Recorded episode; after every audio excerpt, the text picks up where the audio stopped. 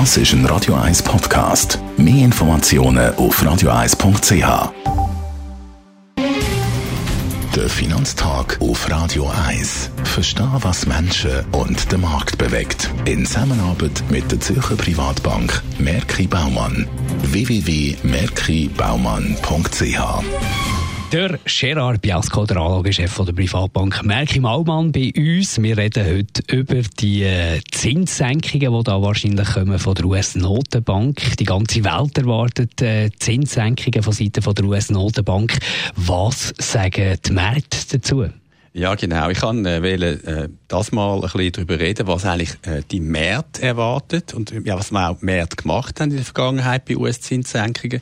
Letzte Woche haben wir über alle Zentralbanken geredet und jetzt ist es natürlich so, dass wir für die Sitzung vor der US-Zentralbank für den Juli für die nächste Sitzung erwartet Märkte zu über 80 Prozent, dass es jetzt also eine Zinssenkung wird geben äh, die meisten erwarten äh, ein Viertel Prozent, aber es gibt sogar Erwartungen, dass es könnte ein halbes Prozent Zinssenkungen geben in Amerika. Also es sind eine überragende Mehrheit, die da Zinssenkungen erwartet. Wenn wir so ein bisschen in Geschichtsbücher zurückschauen, in die jüngere Geschichte, wenn jetzt die beiden letzten Zinssenkungen gegeben auf US-Markt? Ja, wir können in die jüngere äh, Geschichte zurückgehen, wir können auch ein bisschen in die längere Geschichte zurückgehen. Es ist interessant, was haben die Märkte eigentlich ähm, was hat Märkte gemacht? Was hat die Wirtschaft gemacht, wenn es einige Zinssenkungen gegeben hat? Also die letzten zwei Mal, wo wir Zinssenkungen haben in Amerika, haben wir nachher Rezession gehabt, nämlich 2001 und 2007. Wie haben die Aktien in der historischen Betrachtung auf Zinssenkungen reagiert? Ja, und jetzt schauen wir die Aktien an und schauen ein bisschen äh, mehr zurück, weil wir wissen ja,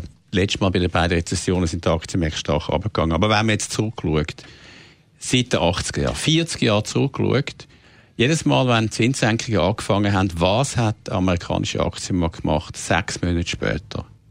Im Schnitt ist er vier Prozent höher gewesen, als bevor Zinssenkungen signalisiert worden sind.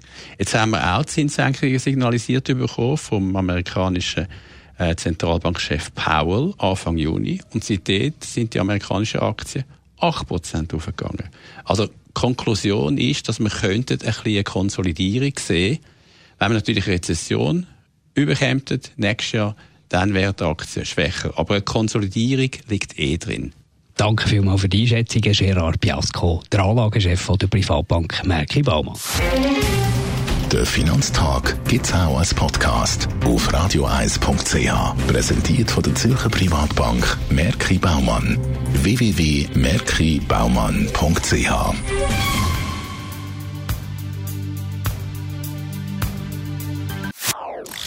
Das ist ein Radio 1 Podcast. Mehr Informationen auf radio1.ch.